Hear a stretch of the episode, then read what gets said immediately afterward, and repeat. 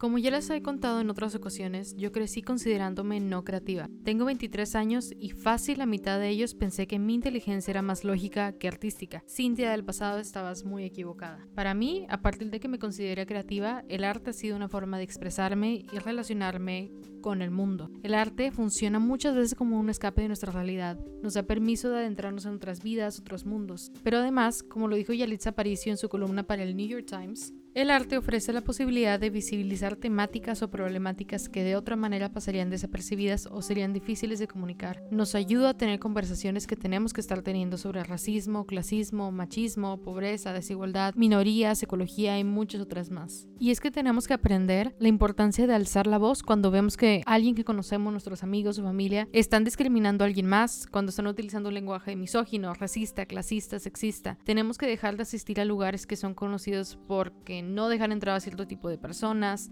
y no perpetuar estos estereotipos que hemos visto mucho tiempo en las películas y series y que inclusive nosotros seguimos repitiendo en nuestra vida diaria. Tenemos que empezar a educarnos, cuestionarnos, deconstruirnos. Si vamos a perder muchos amigos, si nos vamos a incomodar, si nos vamos a frustrar por todas las veces que nos hemos equivocado, porque hemos crecido con esto, ya lo tenemos muy adentro. Somos machistas, somos clasistas, somos racistas. ¿Por qué? Porque sí fuimos educados, tal vez no por nuestra familia, pero sí por todo el material que veíamos en la televisión, tanto publicidad, como series, como películas, como todo lo que consumíamos, nos decía de una u otra manera que tener ciertas facciones físicas, tener que ser de cierta nacionalidad era mejor que otras. El cambio sí empieza con cada uno de nosotros. Tenemos que recordar que si somos neutrales en situaciones de injusticia, somos parte del problema. El día de hoy mi invitada es una de mis mejores amigas. Sofía Leiva es recién egresada de la carrera de Ingeniería Civil, en donde además perteneció al grupo representativo de teatro de su universidad. Además ha participado en obras de teatro dentro y fuera de la misma. Increíblemente, aun y cuando creció bailando y más recientemente actuando, ella se consideró creativa hasta este año. Así como yo, Sofía empezó a explorar su lado creativo experimentando en distintas áreas y se dio cuenta que en realidad siempre había tenido la semilla de la creatividad dentro de ella.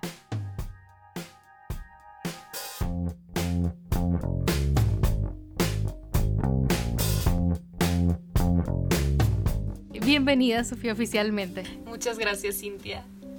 Qué honor estar aquí. ¿Cómo estás, mi amiga ingeniera, oficialmente ya esta semana? Ya, pues hace dos días me acabo de graduar de Ingeniería Civil. La verdad estoy muy feliz, muy contenta de que pues cinco años hayan rendido sus frutos, ¿verdad? Bueno, a ver, cuéntame. Siento que tenemos muchas cosas en común, por eso somos amigas desde secundaria. Ajá. Pero, y por eso está haciendo este podcast. Sí. Este, tú, al igual que yo, como que crecimos con la idea de que o eras creativo o de plano no eras creativo, no había como que algo en medio. Yo tenía como que muy marcada esa idea y de hecho hasta lo escribí en un ensayo que como nos enseñaron que mi hemisferio derecho es igual a súper artístico, creativo y mi hemisferio izquierdo súper racional, si eres súper izquierdo te va súper bien en la escuela, entonces yo dije pues me va bien en la escuela, no estudio tanto, entonces y como quiera me va bien, entonces dije pues yo soy racional, fuera la creatividad, bye, ¿sabes? Sí, claro. Este, entonces como que crecí con este conflicto y eventualmente me di cuenta que pues no, que hay como que un bridge. Entonces que me gustaría que platicaras un poquito tu experiencia con justamente esto. Con mi dilema con la creatividad. Con tu dilema con la creatividad. Pues, pues sí, me, me gustaría empezar diciendo que cuando Cintia me invitó a este podcast yo dije yo porque, o sea, como acaba de decir Cintia, me gradué de ingeniería civil y pues es un podcast en el que los invitados normalmente son de la industria creativa. Entonces, bueno, pues espero que algo de lo que tengo que decir le sirva a alguien. y pues sobre mi dilema con la creatividad, creo que empezó igual que contigo. O sea, a mí me iba muy bien en la escuela y siempre me fue muy bien en matemáticas toda la vida y en física y en ciencias como más exactas. Entonces por ahí empezó como cuando pues cuando decidí estudiar ingeniería civil, de hecho, mucha gente me preguntaba de que, oye, arquitectura no te interesa y yo, no, yo no soy creativa. Ese era mi argumento, de que yo no soy creativa. O sea, todavía para elegir la carrera te considerabas no creativa. Sí, exactamente. Y, y, de hecho ni, ni chequé el programa de arquitectura, nada, nada. O sea, yo dije, no, me cerré y dije ingeniería civil. Y ya, o sea, pues terminé la carrera, todo bien. Pero eh, yo siempre estuve muy en contacto con mi lado creativo sin saberlo, o sin reconocerlo más bien, porque bailé muchos años de mi vida. Desde que tenía como 8 años hasta los 16, fui este, como de alto rendimiento, iba a competencias y esas cosas de la vida. De niña bailarina tipo dance mom, ¿sabes? Obvio no es el nivel, ¿verdad? Pero es la idea. Pero era como muy perfeccionista todo. Como éramos niñas de competencia, siempre era como que todas iguales y todas sincronizadas y que la pierna a la misma altura todas y el pie apuntado y... Y nunca... Eran muy buenas maestras las que tuve, lo reconozco, pero nunca se nos dio ese espacio como para como para crear nosotras nuestras coreografías, nuestros pasos, entonces sí era como dentro del arte algo muy estricto. Y como también me iba muy bien a la escuela, o sea, como que sí estaba muy cerrada a que las cosas tienen que ser de una manera y si te sales de eso, mm, está mal, ¿no? Entonces, pues creo que crecí mucho con este, con esta idea de que las cosas tenían que ser bien o no se hacían, ¿sabes? Y, y pues sí, yo creo que por eso yo, yo no me consideraba creativa, porque por el miedo de equivocarme, porque ser creativo significa como darte una libertad increíble y yo no me sentía como con el poder o con el talento o pues todo lo que se requiere, ¿verdad? Para crear algo. Este, y sí, eso. O sea, creo que en eso se resume en el por qué yo no me he considerado creativa antes. Fíjate que maybe yo me di cuenta un poquito antes que me interesaba la creatividad que tú. Pero es muy curioso porque yo crecí y yo no estaba en clases tal cual extracurriculares, jamás. Si al caso fui de un mes a pintura, y no fue pintura, fue más como técnica del pastel, pero hasta ahí, o sea, fuera de eso no estuve nada extracurricular y era mucho de mi crisis como que con mi identidad cuando iba creciendo. Porque yo decía, qué padre los que están en equipo deportivo, los que bailan, los que pintan, los que dibujan pero yo fuera de la escuela, ¿quién soy? Como que no me hallaba y yo decía, pues en realidad no eres nadie porque lo que haces es estudiar, vas a la escuela, te va bien y punto. Y cuando salgas de la escuela, ¿quién vas a ser, sabes? Sí. Era así como que mi crisis en secundaria, mm, crisis secundaria que medio estoy viviendo otra vez porque me acabo de graduar de carrera. Entonces es como que volver a entender quién soy fuera de la escuela. Sí, sí. Pero sí, como que crecí con esa idea así de quién soy, yo no hago nada más. Luego en prefo fue que empecé a meterme, estuve un tiempo en clase de actuación, estuve en clases de baile, estuve en más clases, diferentes cosas, fui explorando y me di cuenta que en realidad el lado creativo siempre estaba ahí, pero pues no lo había ejercitado, como tú dices, ¿verdad? Que estaba ahí, pero a lo mejor no, no, lo notabas tanto. Pero a ver, entonces no te considerabas creativa que bailabas. Ajá. Y yo siempre te veía como una persona creativa porque bailaba, así que curioso que digas que no. Que lo veías más como algo metódico, como que seguías a, B y C y completabas la coreografía, igual que A, B y C completaba las materias, matemáticas, física, química, etc. ¿Qué hizo que te dieras cuenta que pues si eres creativa aún y cuando te decidiste inscribir en ingeniería civil y no pensaste en arquitectura o algo más? Pues la verdad tienes súper poquito tiempo. O sea, yo creo que es este año cuando dije, ok, soy una persona creativa. Literalmente 2020, Sofía Leiva dijo, soy creativa. Este, y yo creo que tengo como un año que vengo explorando como ya directamente este lado creativo, porque después de bailar me dediqué al teatro también. Pero igual, o sea, en el teatro es como claro que el actor tiene que proponer y tiene que este explorar sus sentimientos y decir, bueno, esto lo agarro y esto se lo doy a mi personaje, entre otras cosas. O sea, sí, sí es un trabajo creativo construir un personaje, pero al mismo tiempo está siguiendo instrucciones de un director. ¿Sabes? Entonces no es o sea, como que ya lo global en una obra de teatro pues no es obra del actor, ¿sabes?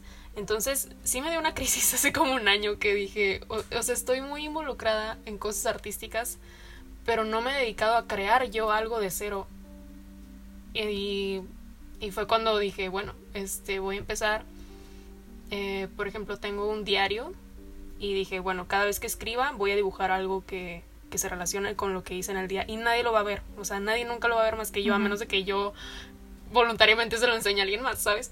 Sí. Pero, pero sí, fue hace un año que, que empecé, a empezar, empecé a pensar en estas cosas y más que nada porque viví mi intercambio hace un año y mis roomies eran puros arquitectos. Éramos cinco mexicanos, yo era ingeniera civil y los, las otras tres chavas y el chavo mexicano eran arquitectos. Entonces conviví demasiado con ellos y demasiado como con la forma de pensar de un arquitecto sobre el mismo concepto que yo estaba estudiando, ¿no? Entonces como que el conocer cómo ellos veían el mundo me abrió bastante el panorama. Dije, pues estoy estudiando lo mismo, lo podría ver desde otra perspectiva.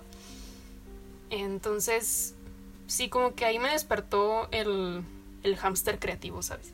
Eh, y de ahí empecé a decir, ok, yo puedo ser una persona creativa. Este, creo que todos podemos serlo y todos lo tenemos o muy despierto, muy dormido, o enterrado, o activo, pero, pero todos tenemos un lado creativo.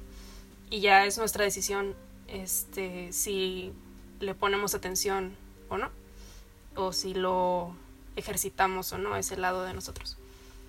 Y pues, pues sí, o sea, me di cuenta de eso conviviendo con arquitectos y porque hice un amigo que hasta ahorita sigue siendo como muy cercano que este vato se la vive pensando fuera de la caja, ¿sabes? O sea, todo el tiempo está pensando fuera de la caja, increíble. Y yo nunca había conocido a una persona así. Por ejemplo, una vez estábamos jugando uno y el vato se aburrió y dijo, ¿sabes qué? Vamos a hacer torres. Y empezamos a hacer torres de tarjetas de la nada, ¿sabes? Y yo, ¿qué? ¿De qué, tienes en la cabeza? totalmente. Y pues él también estudia arquitectura, entonces para empezar me hice muy fan de los arquitectos. sí. Y segundo, pues, o sea, no había manera de que no se me pegara como que algo de ellos, ¿no? Entonces creo que eso me dio como que el impulso, o sea, que ya estaba como ahí la la chispita de creatividad en mí, pero convivir tanto tiempo con gente creativa me dio el push que como que necesitaba.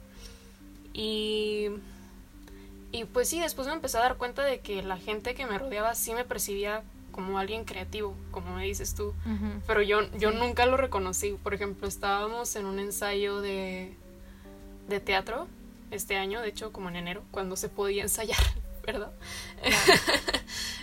y me dice el director, aquí vas a hacer una pequeña coreografía, va a ser una, una canción. Y yo, ok. Y y yo, ah, pero me lo va a montar el otro maestro, el que sabe de baile. Me dice, no, no, no, invéntala tú, tú eres muy creativa. Y yo, ¿cómo? de que yo, persona creativa. Y eso fue este año, Cintia, o sea. Y fue cuando dije, ok, o sea, yo llevaba ya tiempo ejercitando mi creatividad, pero que alguien más me dijera, y alguien que admiro en el aspecto creativo, o sea, mi director de teatro es un... El director de mi universidad es un dramaturgo reconocido en Nuevo León y ha dirigido y ha escrito un montón de obras. Entonces que alguien como que de esa altura en creatividad me dijera, oye, tú eres creativa. Sí. Pues me hizo darme cuenta de que no me doy suficiente crédito, ¿sabes? que creo que es un problema también que viene con lo de que pues existe un miedo inherente a equivocarte mientras eres creativo. Que en realidad creo que no hay no hay una manera errónea de hacer las cosas, Obviamente todo es perfeccionable, pero no. Pues, o sea, por el hecho de existir cualquier cosa que crees, sea una coreografía, sea un dibujo, sea una pintura, sea un pastel pintado, decorado, o sea, no hay una manera de que esté erróneo, a, menos de que tú mismo te pongas estándares comparándote con alguien más o con la creación de alguien más, pero no, o sea, el arte no hay manera de que esté mal, ¿sabes? Y cuando me di cuenta de eso fue cuando, pues hace un año que, que empecé a romper mis paradigmas propios de creatividad, ¿sabes? Y que empecé a atreverme a, a crear cosas para mí. Y, y creo que así, así resumiría mi descubrimiento creativo. Tu momento de eureka. Sí. Una vez leí una frase que decía que los, las personas creativas o artísticas adultas eran niños que como que nunca dejaron de soñar, ¿sabes? O sea, y siento que sí es cierto que crecemos con la idea de que no te salgas, simplemente no te salgas de las rayas cuando estás pintando, ¿sabes? Un dibujo. Cuando en realidad puedes salir de las rayas, cortar el papel, pintar de 20 colores diferentes uno solo, igual sigue siendo arte, sigue siendo la expresión de un niño. Y ya cuando crees, como tú dices, eh, hablamos de técnicas en diferentes áreas y nos cerramos mucho que tenemos que seguir el paso 1, 2 y 3 para llegar a eso. O que si no tenemos cierta técnica, no somos merecedores de llamar arte a lo que sea que estemos haciendo.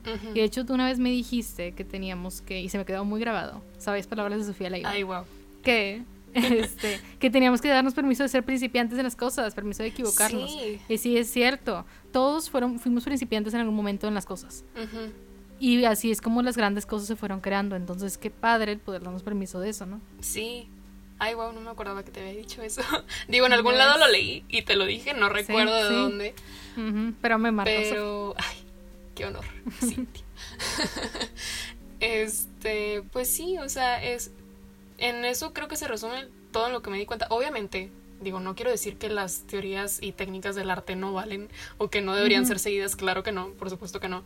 Pero si eres alguien como yo que no se dedica al arte de manera profesional, pues no hay ningún problema con que no sigas esos lineamientos o esas técnicas. Y claro que es mucho mejor si las aprendes, porque eso te hace evolucionar en tu arte y te da más herramientas para crear y puedes hacer cosas más ricas en contenido y en técnica y en lo que en todo lo que involucra hacer una pieza de arte de cualquier índole. Pero no no porque no las tengas en un principio significa que no puedas crear. Entonces si empiezas a crear tú mismo te vas a dar cuenta de las herramientas que te faltan y vas a empezar a aprenderlas no por ejemplo yo hace como dos años dije voy a empezar a bordar just for fun y ya bordando me di cuenta, oye, pues no sé dibujar. no sé dibujar. ¿Y cómo voy a bordar algo que no está plasmado primero? No. Entonces dije, bueno, este, me voy a dedicar a aprender a dibujar, ¿no? Y, y pues ya lo intenté, la verdad no, no le seguí por ese lado de aprender a dibujar, pero eso es lo que sí quiero hacer todavía. Este, que por una cosa u otra pues no me he dado la oportunidad, pero sí lo quiero hacer. Entonces, pues es un ejemplo súper chiquito y algo burdo de que empezando a hacer algo, una actividad, un nuevo hobby, te das cuenta de que, oye, para hacer esto de mejor manera o como me gustaría hacerlo, necesito esta otra actividad, esta otra habilidad.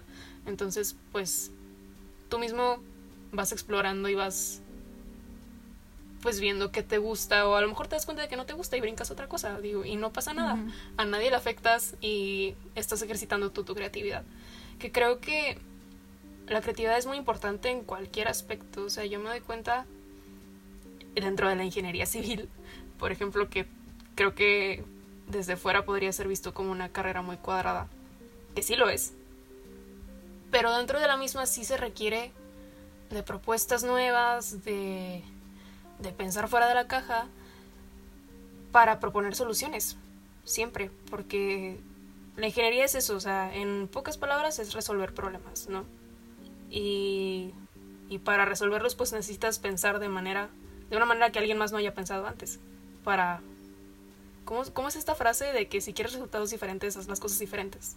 Sí, sí. Entonces, pues sí se necesita ser creativo y se necesita pensar fuera de la caja y, y proponer cosas diferentes. Y creo que ya, ya estoy siendo muy redundante, pero, pero sí, dentro, incluso dentro de la ingeniería se requiere de creatividad y es importante ejercitarla. Sí, creo que cuando nos empezamos a involucrar más con lo artístico, con cosas creativas, nos vamos dando cuenta, como tú dices, lo mucho que se necesita de la creatividad en diferentes áreas, que aparentemente, como tú dices, no se ve como la ingeniería, pero estás creando cosas nuevas simplemente en la ingeniería civil, por ejemplo.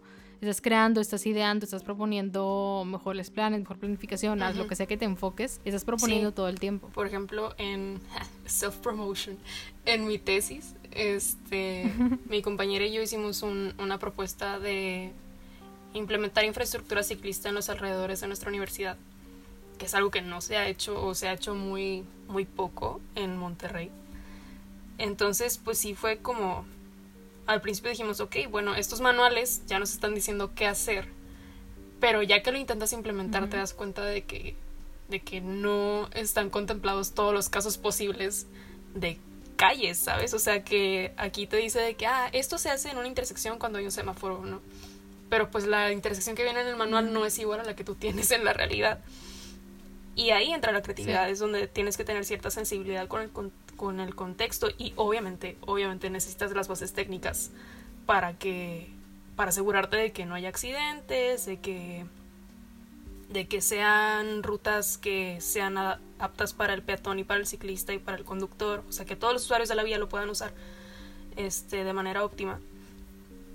Pero o sea, necesitas esas bases técnicas para eso, para asegurarte de de que todo funcione bien, pero al mismo tiempo necesitas creatividad para proponer, para ver cosas que no existen actualmente. Fuera de la caja. fuera de la caja. Este, porque estás diseñando, o sea, yo que no me consideraba creativa y que no quería diseñar y que por eso no entré a arquitectura, terminé haciendo una tesis diseñando algo en, en ingeniería civil. Entonces, pues sí, yo creo que es importante alimentar nuestro lado creativo y eso nos puede nos puede abrir puertas y no como oportunidades de trabajo o así. A lo mejor en un futuro sí, pero nosotros mismos, o sea, nosotros mismos permitirnos darnos a nosotros mismos la oportunidad de hacer cosas nuevas y, y no limitarnos solo porque no somos creativos, entre comillas, porque todos lo somos, solo hay que ejercitarlo. Sí, que es algo que me llama mucho la atención de tu caso, porque creciste bailando. También haces teatro. Y luego también vi que te metiste al curso de styling de Noise Magazine. Y, y, fuera de, ajá, de Cass, que también fue invitada aquí en el podcast. Este, entonces, yo siempre te he visto como una persona creativa, como una persona que como que estudia, analiza o se involucra en muchas áreas como para entender diferentes tipos de perspectivas, personas. No sé si venga mucho de que haces teatro o si desde antes ya lo hacías de manera inconsciente, porque incluso lo hemos platicado. Te han dicho que tienes que observar a las personas, cómo interactúo con los demás. No sé si venga del teatro o ya traes la idea desde antes. Ay, no sé. Eso sí es muy cierto, que para ser actor tienes que observar y que tienes que, como que siempre nos dicen, tienes que ser cazador de historias para después llevarlas a escena y representar algo real. Y a lo mejor sí lo traigo muy inconsciente, pero pues, también el hecho, me metí al curso de, de styling de noise, muy recomendado, por cierto, este, porque literal lo pensé como un ejercicio de creatividad. O sea, dije, la verdad es que nunca estoy quieta, o sea, toda la vida he estado, he estado acostumbrada a estar en la escuela y en algo más. Entonces cuando empezó la cuarentena, yo entré en una pequeña crisis porque dije, pues nada más estoy haciendo cosas en la escuela y no tengo como esta actividad extracurricular que era, pues había sido el teatro casi toda mi carrera. Y sí teníamos clase de teatro, pero virtual, ¿sabes? Y eran como que lecturas y cosas así, entonces, que sí estaba muy padre, pero no lo sentía como mi actividad extracurricular que necesito para salud mental, ¿sabes? Para este punto. Digo, y así soy yo, no, no estoy diciendo que, que es para ser creativo tengas que ser así de, de aborazado con tus actividades en la vida diaria, porque no, lo, no es así. Pero así funciona para mí.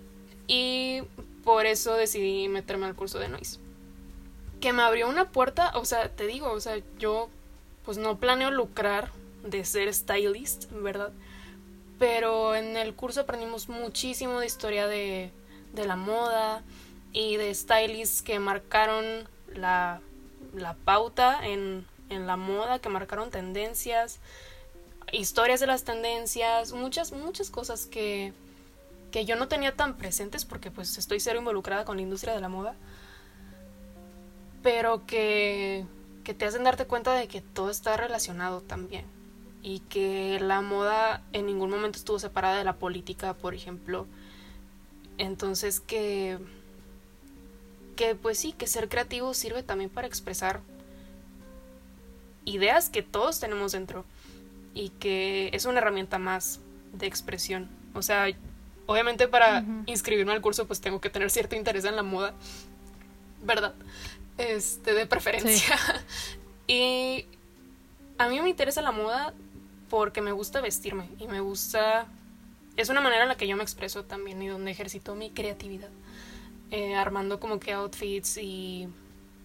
Y sí, o sea, a mí la verdad me gusta vestirme. Sentí que, me, que estoy bien vestida cuando salgo a la calle.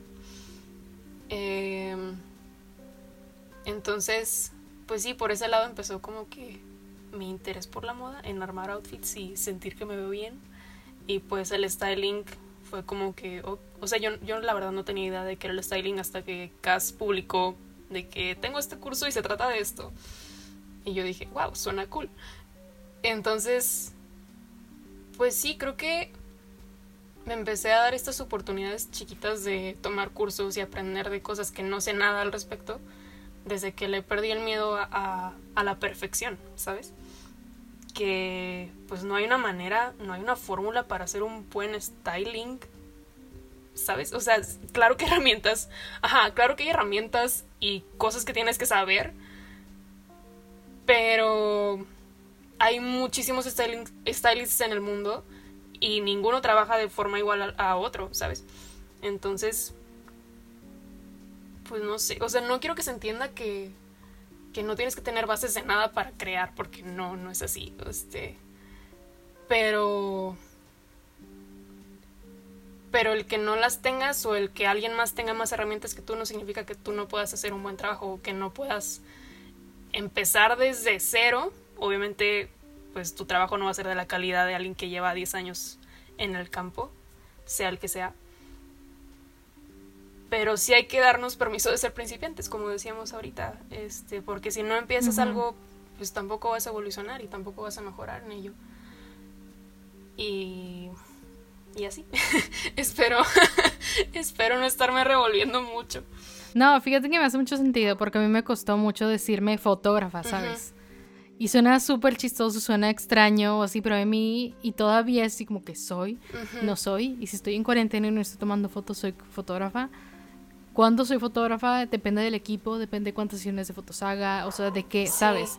Entonces es algo que a mí me ha costado también el identificarme con ciertas cosas que hago y decirme escritora o decirme fotógrafa o decirme lo que sea que haga porque no tengo educación como fotógrafa tal cual. He ido que a un curso que dura a lo mejor dos horas y punto, lo demás lo he aprendido yo por mi parte, como tú dices. Te vas dando cuenta de que te hace falta, te metes a cursos, te metes a YouTube, aprendes. Sí, a mí me pasó igual, fíjate. Creo que no lo habíamos hablado. Pero a mí me costó mucho, ajá, a mí, a mí me costó mucho decir soy actriz. Porque hay mucha gente que hace teatro que dice hago teatro en lugar de decir soy dramaturgo o soy productor o soy actor, soy actriz. Y sí lo hablé con unos amigos y me dijeron, pues eres actor o actriz cuando te empiezan a pagar por ello. Y dije, por... Vamos a dejar que el capitalismo nos defina nuestra identidad. Pero, digo, en parte, creo que o sea, aunque estoy en contra de eso, cuando desde la primera vez que me pagaron por actor dije, ah, ya soy actriz, ¿sabes? Pero, ¿por qué? Si ya llevaba, ¿qué? Cinco, ahorita llevo siete años actuando, preparándome como actriz. ¿Y por qué no a los cinco años que llevaba preparándome, que es el tiempo que, por ejemplo, llevaba preparándome como ingeniera civil, porque a los cinco años preparándome como actriz no dije, ah, soy actriz, ¿sabes? Siento que en el campo creativo es más difícil reconocerte porque no hay o sea sí las sí existe pero para ser creativo no es necesario eh, estudiar una carrera tal cual. Es necesario prepararte sí. O sea no quiero decir que no es necesario prepararte porque sí lo es pero no a lo mejor no dentro de una universidad por ejemplo sino que pues ya en internet existen muchas herramientas y muchos cursos y demás con los que te puedes preparar que sí es necesario para hacer un buen trabajo sobre todo si quieres vivir de ello, ¿verdad? Este, pero no sé, creo que aquí se está muy abierta la pregunta de que a partir de qué punto te puedes reconocer como más que aficionado, como profesionista en lo que haces. No sé.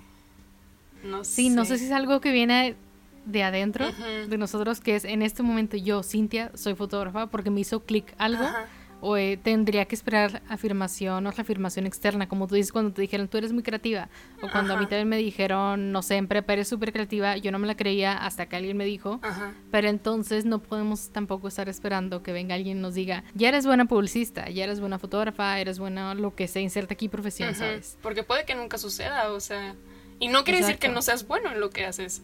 Sí, es una línea muy extraña. Food for thought. Sí, ahí sí alguien tiene la respuesta que nos avise. Ayuda.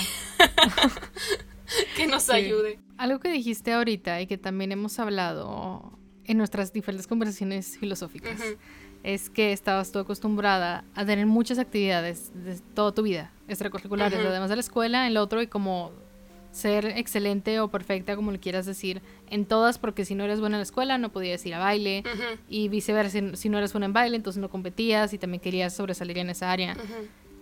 Y hemos hablado de la adicción al caos, ¿no? De cómo toda esta cantidad de cosas a veces ya siendo más conscientes o viendo hacia atrás, muchas veces lo hacemos porque no queremos estar como sin hacer nada. Sí. O decirnos no productivos. ¿Qué opinas al respecto? Ay, wow. Ah, pues creo que viene de de que estamos socializados para darle valor, para darle peso en nuestra identidad a qué tan productivos somos. Y que si no eres productivo no eres nadie. O por, por, lo que tú decías, porque de que si en esta cuarentena no estoy tomando fotos dejo de ser fotógrafa, pues no, o sea, el talento y la habilidad ya lo tienes dentro de ti, ¿no? Y el estar encerrada pues no te lo va a quitar. La preparación ya la hiciste y la dedicación ya la tuviste y los proyectos ya los hiciste y los hiciste bien. ¿Por qué por dejar de hacerlo un ratito dejarías de, de ser fotógrafa, no?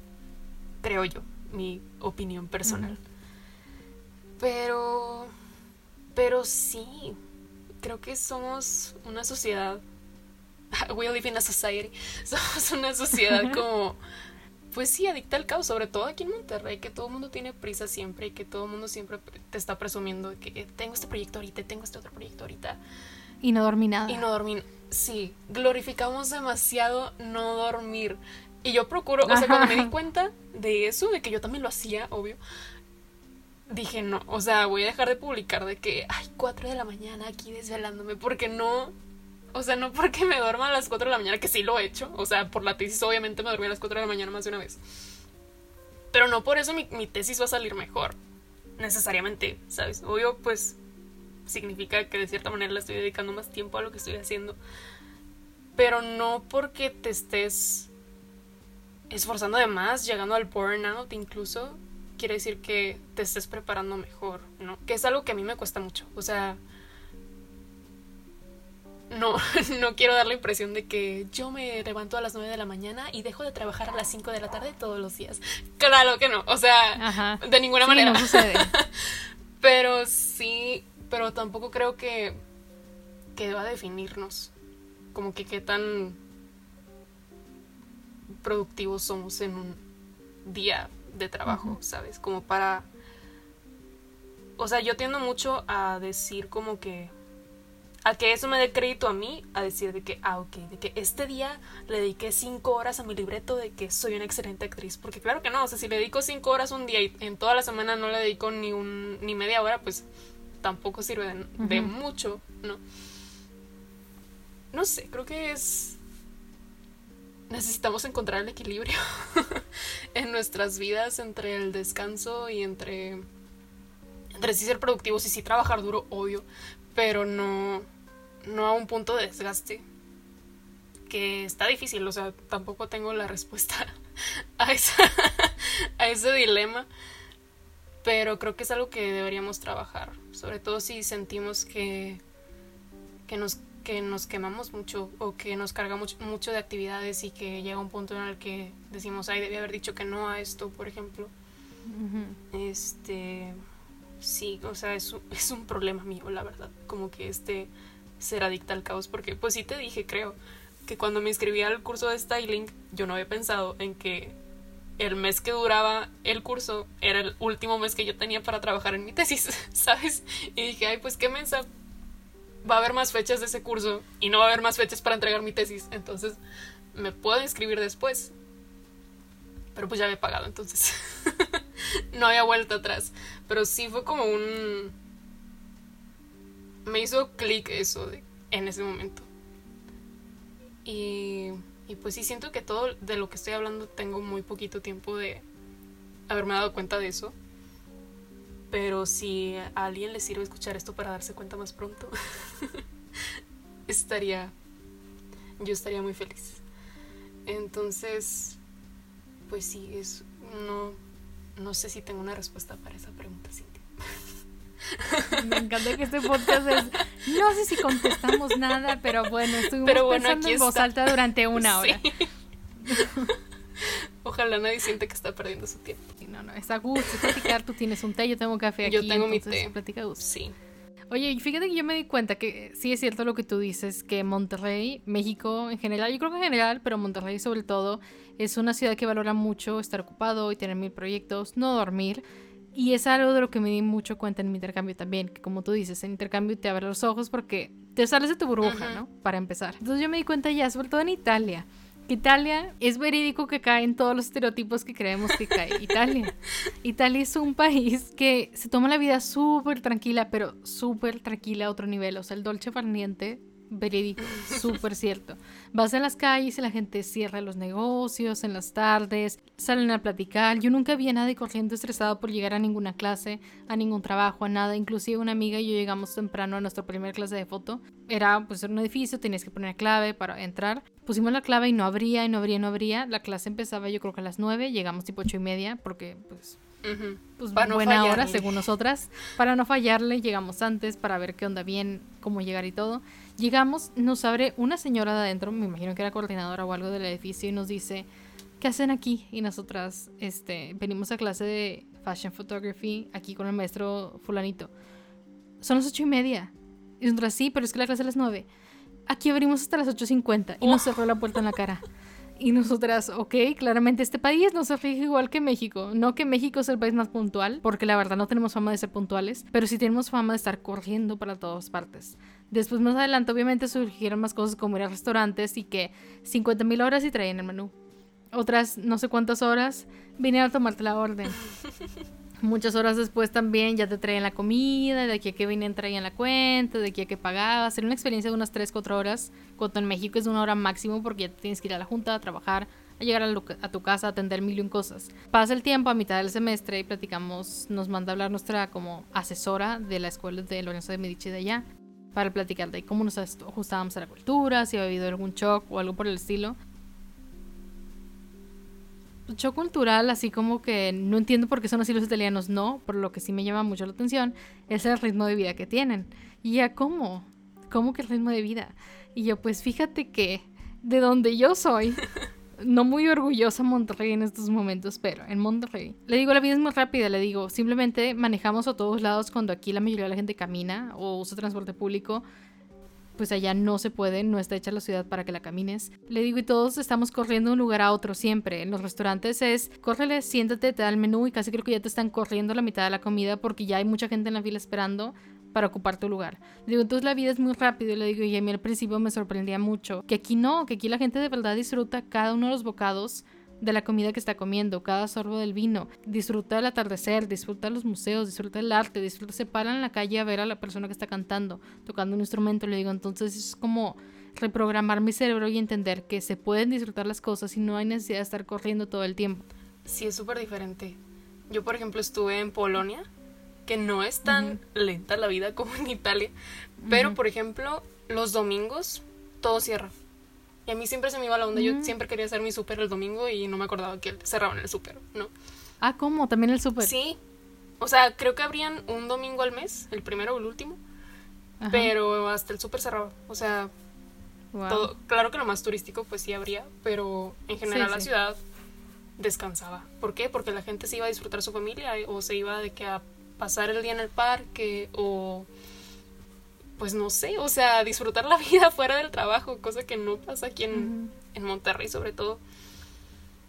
Y, y sí, o sea, creo que me di cuenta mucho de que no pasa nada si nos aceleramos un poquito.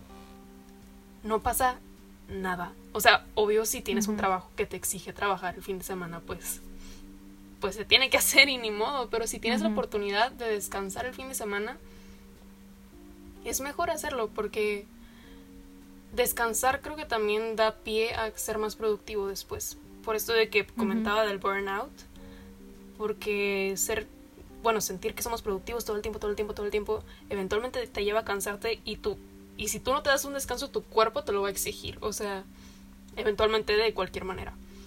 Entonces creo que descansar, sí, yo también. Entonces creo que descansar es también parte esencial para para poder seguir trabajando en lo que sea que trabajes, ¿no? Y también creo que algo que me gusta mucho de cómo documentaste tu intercambio y de las fotos que sigues subiendo a Instagram de Florencia y así, siento que tomaste mucha inspiración de las cosas que veías allá y de cómo era la gente y de cómo se hace desde el café y que lo que dices ahorita de que pues me quiero sentar a, a tomar café y ver flores, ¿no? Cosa que pues aquí no es muy común. Entonces, ay, a mí me gustaría que nos platicaras. Invirtiendo papeles. Ahora yo voy a entrevistar a Cintia. ok, tú dale. Estaría bonito que nos platiques tu... Porque creo que para ser creativo necesitas como mucha inspiración de muchos lados. Entonces, ¿de dónde se inspira Cintia Roura? Justo en la mañana estaba platicando con mi mamá de algo relacionado. Porque, este, bueno, en mi casa, o sea, yo soy publicista, me acabo de graduar oficialmente soy publicista. Tengo dos hermanos, uno es diseñador gráfico, está el otro año se gradúa y el otro estudia animación y arte digital. Entonces, creativo los tres. Pero platicábamos de cómo, al menos a mí, no me gusta definir a la creatividad como una serie de pasos, como que siento que restringe mucho, al menos a mí. Yo no funciono con, te vas a sentar y tienes que sacar lo que vas a escribir. O sea, yo no funciono en el te vas a sentar a tomar las fotos, no. Yo funciono de, y a lo mejor está mal, porque pues ni modo que esté esperando que llegue la creatividad, pero a mí me funciona mucho. Sé que tengo que escribir, por ejemplo, yo mensualmente escribo un artículo para Noise. Si Casa está escuchando esto, una disculpa que te lo mando siempre un día antes de la noche o ese mismo día en la mañana. Pero, por ejemplo, para eso, yo sé que yo escribo sobre feminismo, por ejemplo, esa es mi columna, ¿no? Entonces yo lo que hago es que sé que tengo que escribir y a lo mejor tengo ideas en mente, pero de conversaciones que tengo con ustedes, por ejemplo, mis amigas de toda la vida desde secundaria o con otras amigas de prepa, de carrera, o de cosas que suceden en el mundo, en México, por ejemplo, Nuevo León ahorita, de lo que estoy leyendo, películas que veo, de todo como que saco inspiración inconscientemente. Entonces ya yo sé que anote, tome fotos o lo que sea, siempre tengo tengo aquí de hecho, una libretita en donde yo anoto siempre cosas que me llaman la atención. Sí, mi teléfono también, mis notas, yo creo que nadie se las enseñaría porque entre que hay cositas de poemas dramáticos porque estoy en un momento de crisis, hasta se me ocurrió algo, escuché algo en un podcast. Entonces como que aprendí yo a tener ojos abiertos, oídos también listos a escuchar y entender y inspirarme de todo lo que me rodea inconscientemente para que cuando llegue el momento en que ya voy a crear yo algo, pues fluya más fácil y que se informe de todo lo que sé que estoy viviendo en el día, en la semana, en el mes. Porque a mí las ideas no me llegan cuando estoy enfrente de la computadora para escribir, sino que es, o para hacer lo que estoy haciendo, sino que me estoy bañando y puff, llegó. O estoy haciendo ejercicio y llegó, o estoy haciendo otra cosa y es dame una libreta, dame un lápiz, agarra el teléfono y escríbela porque si no se te va a ir. Y a partir de ahí es que ya empiece a fluir. Cuando me tengo que sentar le digo, ay, bueno, ya voy uniendo los puntos y fluye, ¿sabes? Pero yo nunca lo he visto como metodología, siempre he sido como que agarro de diferentes fuentes la inspiración. Ya. Gracias por compartir. con la respuesta. bueno, y te la hago yo ahora a ti. ¿Cómo funciona la creatividad para Sofía Leiva? El proceso creativo. Uy. Bueno, pues. Es que yo, como no me dedico a la creatividad como de manera profesional, tal cual, o, obvio, pues eh, como dije, se requiere en cualquier campo, pero no es. No es mi trabajo ser creativo, ¿no? Entonces. Eh, pero, por ejemplo, hace poquito como en la clase de teatro no tuvimos, pues dejamos de tener clases y dejaron de tener como que esta manera de calificarnos, ¿no? Porque pues nos calificaban que si asistencia y que si la mejora eh, a lo largo del curso, pero pues ya no había clases, entonces nos dijeron, bueno, van a escribir y grabar un monólogo y todos, ¿qué? ¿Cómo? ¿Vamos a jugar a ser dramaturgos? Ok. Este y ahí fue cuando dije, bueno, eh, es hora de ponerme creativa, como en serio, ¿no? Ahora sí lo tengo que hacer, tengo que ser creativa en este aspecto. Y pues yo llevaba rato como... Llevaba varios rato ya con mi dilema de que, de que yo sentía que no tenía una voz artística o como un medio artístico por el cual expresarme. Después dije, pues qué tonta eres, Sofía, bailas, tienes esta herramienta para expresarte, aunque nadie te vea, aunque lo hagas tú sola frente al espejo. Pero, pues es como que mi main, mi principal manera de expresarme, ¿no? Pero dije, bueno, ¿por qué cerrarme a una sola? Entonces empecé como a, pues a ser más constante en mi diario, por ejemplo, a escribir. Y, y pues ya, cuando me encargaron de escribir un monólogo dije, ok. creo que sí puedo hacerlo. Nunca lo había hecho, nunca había escrito algo en ficción, pero dije, va. Y tenía esta idea de de no hacer algo porque nos pidieron algo inspirado en la cuarentena y en la pandemia y así, pero yo no quería hacer algo trágico. Porque, o sea, digo, si alguien más lo hacía, pues no pasa nada, pero yo, Sofía, no quería hacer algo así. Y me inspiré mucho en Twitter, de hecho. O sea, yo, yo dije, pues no quiero hacer algo trágico, pero ¿qué hay no trágico relacionado con la pandemia? Y en Twitter empecé a ver mucho de que imagínate que estás saliendo con alguien y después empieza la cuarentena y de que ya no le puedes decir que te gusta. Y yo, that's it. Voy a escribir sobre eso. y pues claro que tomé inspiración de casos de la vida real propios, obvio, porque pues si no, creo que es importante también explorar tus sentimientos para, para tener que decir, ¿no? Para saber qué quieres decir y qué quieres expresarle al mundo y qué, qué perspectiva hay de algo que esté sucediendo que no se haya dicho que tú tengas, por ejemplo. Em, y eso hice, o sea, escribí, pues sí te lo enseñé, ¿no? Mi proyecto final. Este. Pero cuéntanos, cuéntanos todos los que no lo vimos. este, escribí un monólogo sobre una chava que había escrito una carta para el chavo que le gusta, que en mi cabeza es su mejor amigo, pero en el escrito nunca se dice.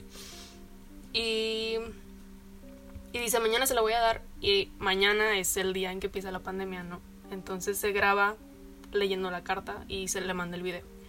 Ese era como que mi concepto y mi idea y digo, me gustó, estoy satisfecha con lo que hice y sé que obviamente puede mejorar y es perfeccionable. Eh, pero creo que es un buen comienzo, o sea, me atreví a escribir algo desde el fondo de mi corazón, a exponerlo enfrente de mis classmates, mis, mis compañeros. Este, y creo que se va, shout out, creo que se va a transmitir el viernes en en una página de la universidad o algo así. No sé, qué pena. Oh pero estén pendientes, compañeros, porque hoy es día miércoles. Oye, sí. En dos días, amigos. Si se quieren ayudar la oportunidad de ver creaciones de estudiantes de teatro.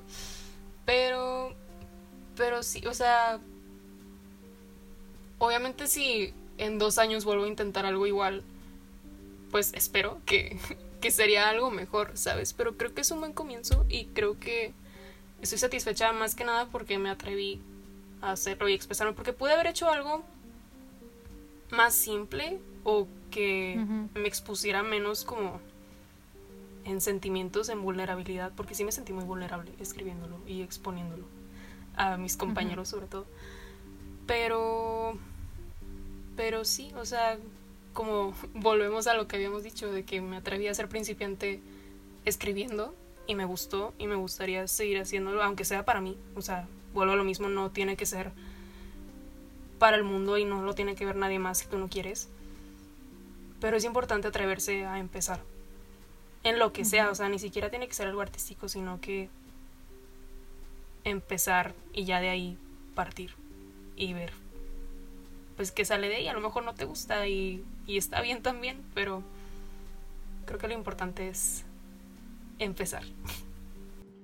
Y es que es lo bonito del arte, que ya lo he platicado con la mayoría de los invitados de este podcast, que porque hay creatividad, que el arte al final del día lo que hace es como demostrar tus sentimientos, es una manera de canalizarlos y crear algo con lo que alguien más a lo mejor se puede relacionar inclusive también, que te hace sentir tanto a ti como a la otra persona que tal vez lo está viendo o experimentando menos solo. A mí me pasa que me ayuda a entender por qué me siento de cierta manera y cuando veo hacia atrás, sobre todo con lo que escribo para mí, es de que Cintia de hace dos años, aplausos que sobreviviste lo que estabas pasando, ¿verdad? O te ayuda a entender tu evolución también como persona y entender la sociedad en la que vivimos y cómo esa sociedad te afecta a ti, cómo tú afectas a la sociedad de regreso. Sí, creo que es, es lo más bonito del arte como el poder conectar y que alguien más conecte contigo, porque pues de amigos que les mostré mi proyecto, eh, sí me dijeron, oye, me identifiqué, o oye, lloré en esta parte, yo cómoda. este. Y pues amigos que también se estaban atreviendo a escribir por primera vez, ¿no? Del grupo de teatro. Entonces, pues sí, es súper bonito porque, o sea, a mí también ellos me mostraron sus proyectos y yo dije, lloré en esta parte o esta parte me llegó o esta parte me sentí identificado. Y, y eso fue dentro de un grupo chiquito. Entonces, cuando te atreves como a... Yo admiro mucho, mucho, mucho a los artistas en general por eso. O sea, porque es... Es muy... Es algo muy valiente, es un acto muy valiente atreverte a, a ser vulnerable tan públicamente, pero creo que la recompensa más grande es que alguien más se pueda conectar con lo que haces y que alguien más identifique, que alguien más le sirva para sanar de alguna manera. Y y sí, por eso por eso me gusta tanto el arte, o sea, aunque no me considero artista por lo pronto. pero pero por eso me gusta mucho y soy entusiasta de el arte. Entonces, pues sí, o sea, y por lo mismo no creo que debamos limitarnos porque todos tenemos sentimientos y todos tenemos algo que expresar y algo que decir. Y, y si en este momento no, no tienes una voz artística o un medio artístico para expresarte, explora, explora y, y ve con qué te identificas porque pues tampoco es posible identificarnos con cualquier medio artístico, ¿verdad? Pero alguno, alguno te va a servir y alguno, con alguno te vas a identificar y alguno vas a querer explorar y mejorar y, y utilizar como un, un escape, creo. Creo que el arte es, es un escape de la realidad muy bonito. Independientemente del resultado, independientemente si a alguien más le gusta o no, si a ti te sirve para expresarte y liberarte de algo, creo que eso es suficiente.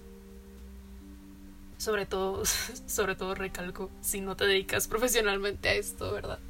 Sí, sobre todo porque ahorita, como lo hemos platicado, ¿no? capitalismo y que productividad, etcétera, como que está mucho la cultura y muy fácil decimos de que, ay, lo haces bien, conviértelo en negocio, es side hustle, ¿sabes? Entonces, eres bueno escribiendo, hazlo aparte, eres bueno grabando, hazlo aparte, tienes tu trabajo godín o freelancer o como sea que trabajes, hazlo aparte para tener ingreso extra. Pero el convertir en eso extra o ese hobby que tienes, que a lo mejor haces bien, en una fuente de dinero, siento yo que le agrega una presión que de otra manera no tendría y a lo mejor ya no disfrutas igual hacer las cosas, porque ya es presión de hazlo bien, que la gente lo quiera comprar, y o sea, servicios, sea productos, sea lo que sea, ya tienes una presión agregada porque necesitas validación externa de manera monetaria, ¿no? Sí. Sí, pues creo que tú, por ejemplo, que sí, te, que sí eres creativa y que te dedicas a la fotografía profesionalmente y a la publicidad, que por ejemplo pintas. Y no sé si, si hace mucho que no lo haces o algo así, pero sé que lo hacías. mucho que no lo hago. sé que lo hacías, pero pues sí, o sea, aunque seas creativo, creo que es pues no, pues no sé, ¿verdad? Yo no soy creativa y no puedo hablar por los creativos tampoco. Este, no soy creativa profesional, aclaro. Así de que, ¿cómo? Si nos dijiste que este año te consideraste creativa. Se cancela el podcast. no, no, no, o sea, no me dedico al, a la industria creativa, pues. Ajá. Este. Pero creo, mi opinión de outsider, que está, está padre cuando haces algo creativo que no es con propósitos monetarios, ¿no? Sí, pues creo que es clave.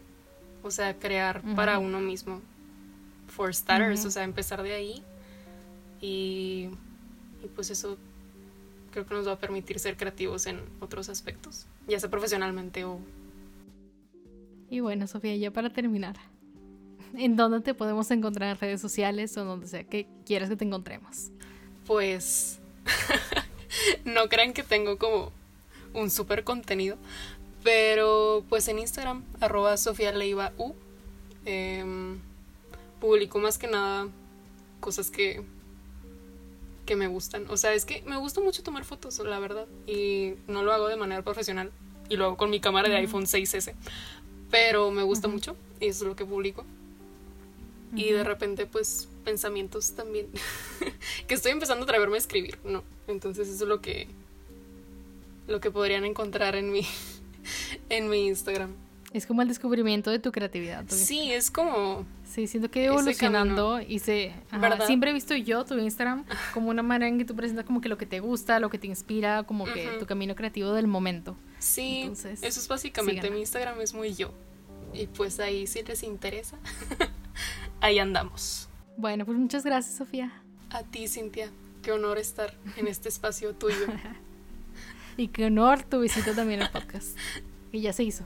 Que ya finalmente. Si estábamos esperando que Sofía terminara la tesis y su carrera para poder grabar.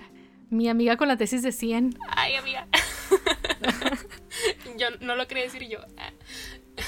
ya, lo dije, ya lo dije, todos lo saben. Ella triunfando. Pues sí. El esfuerzo duro este sí vale la pena. Que pues sí me gustaría decir eso, que ya para cerrar finalmente, que no quiero que se malentienda, o sea, sí es importante trabajar duro y sí es importante prepararse, pero hay que empezar para llegar a trabajar duro y para llegar a cierto nivel de preparación. Entonces, pues, atrévanse a empezar algo nuevo, sin miedo al éxito, amigos. si necesitamos una señal para empezarlo, esta es la señal. esta es. Eso fue todo por el episodio del día de hoy. Los espero la próxima semana.